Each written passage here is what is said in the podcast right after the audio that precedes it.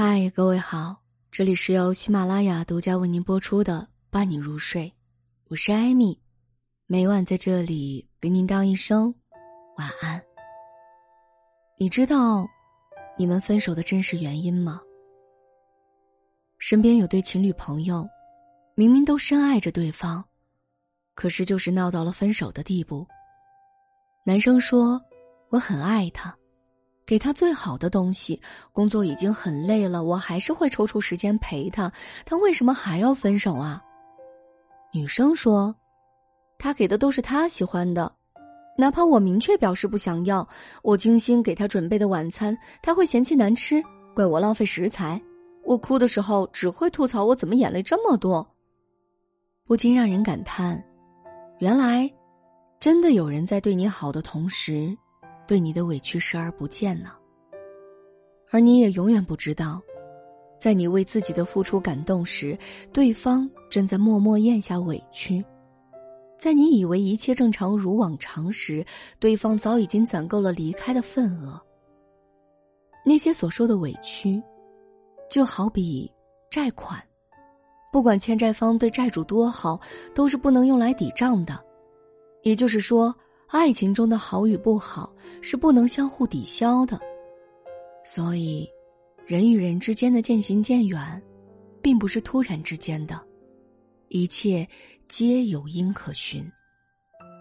你谈过地下恋爱吗？好友芳芳曾有一个交往了七年的男朋友，按理说已经是老夫老妻的级别了，但她在男友的圈子里始终是无名的。甚至大家都不知道她男友还有这么一个女友，她本来是介意的，但因为自己实在爱对方，看对方似乎也有娶她的意思，就是一直等着。直到男方突然提出分手，因为男方父母介意生肖问题，男方没有争取，直接决定了放弃。芳芳百思不得其解，七年的感情难道不值得为之一争吗？但其实，虽说女生的第六感很灵，但针线进去了，智商也就基本为零了。在很早之前，对方选择不公开，就已经预示了这段感情的结局。毕竟，除了一些办公室恋情不允许公开，如果真的爱他，怎么可能憋住不说呢？如果憋住了，只能说明你不是拿不出手，就是备胎。或许有人会说，见家长。让朋友知道就一定能步入婚姻携手一生？当然不是。但把你介绍给对方最亲近的人，让你融入对方的圈子，却是对一段感情最大的诚意。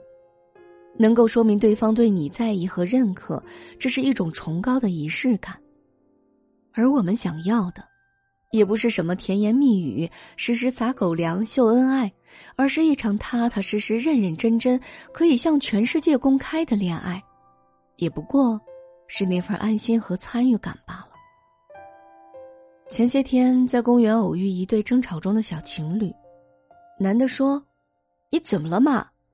女生扭头不理，男生又问：“你哪里不开心了？告诉我啊！”女生说：“你自己想呀。”男生说：“你总是这样，算了，我不想再想了。”并转身离开。女生愣在原地，泣不成声。在他们身上，我似乎看到了很多情侣的样子：一个不问，一个不说；一个问了，一个还是不说；一个以为不会走，一个以为会挽留。甚至很多人还有这样的错觉。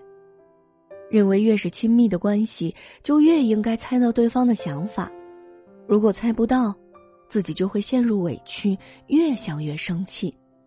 甚至有的人明明不开心了，就是不说，还拼命脑补对方肯定是不爱我了，不在意我了，所以才会不考虑我的感受。但其实，他们是误会了亲密的含义呢。诚然，亲密的人当然会比陌生人更了解你一点。但走路时，你的左脚都可能会会错意，没有踩在路上，而是踩在你的右脚上，绊你一跤。更何况是完全不同的两个人，难免照顾不到你情绪的方方面面呀。所谓亲密，也不是让对方成为你肚子里的永远不出错的蛔虫，而是让我们不用像面对陌生人一样，可以有说出需要的勇气，让彼此不用时时刻刻去猜。有人说主动我就输了，可主动了又怎么样呢？说出来让彼此更了解、更靠近，不比分手强啊。你有没有遇到过这样的情况？你们约好出门逛街，于是你打扮的美美的，可他下班回来却说：“哦，今天好累啊，要不改天再去吧。”于是你有了情绪，怪他答应你的事情没有做到，但他也来了委屈说：“你之前不是也说过会体谅我加班的吗？我下班这么晚了，还要我陪你出去啊？”我们似乎总是这样，在感情中。会不经意的掉进双标的陷阱里。自己答应的事可以抛之脑后，对方答应自己的就一直揪着不放。嘴上说着双方是平等的，实则早已失衡了。如果长期如此，又找不到宣泄口，关系也就很难长久。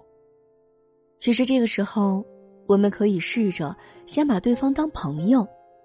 因为我们的怨气从来不是来自事情本身，而是男女朋友的身份。